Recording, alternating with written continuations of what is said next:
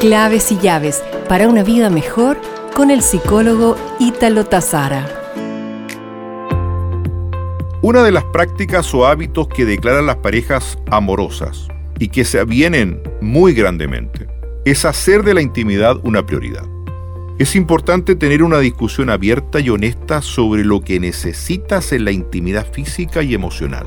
El sexo en particular es una de las mejores formas en que las parejas casadas pueden conectarse emocionalmente. Pero también el saber leer e interpretar en qué estado emocional se encuentra el otro para poder apoyar o bien congeniar de mejor manera con él o con ella.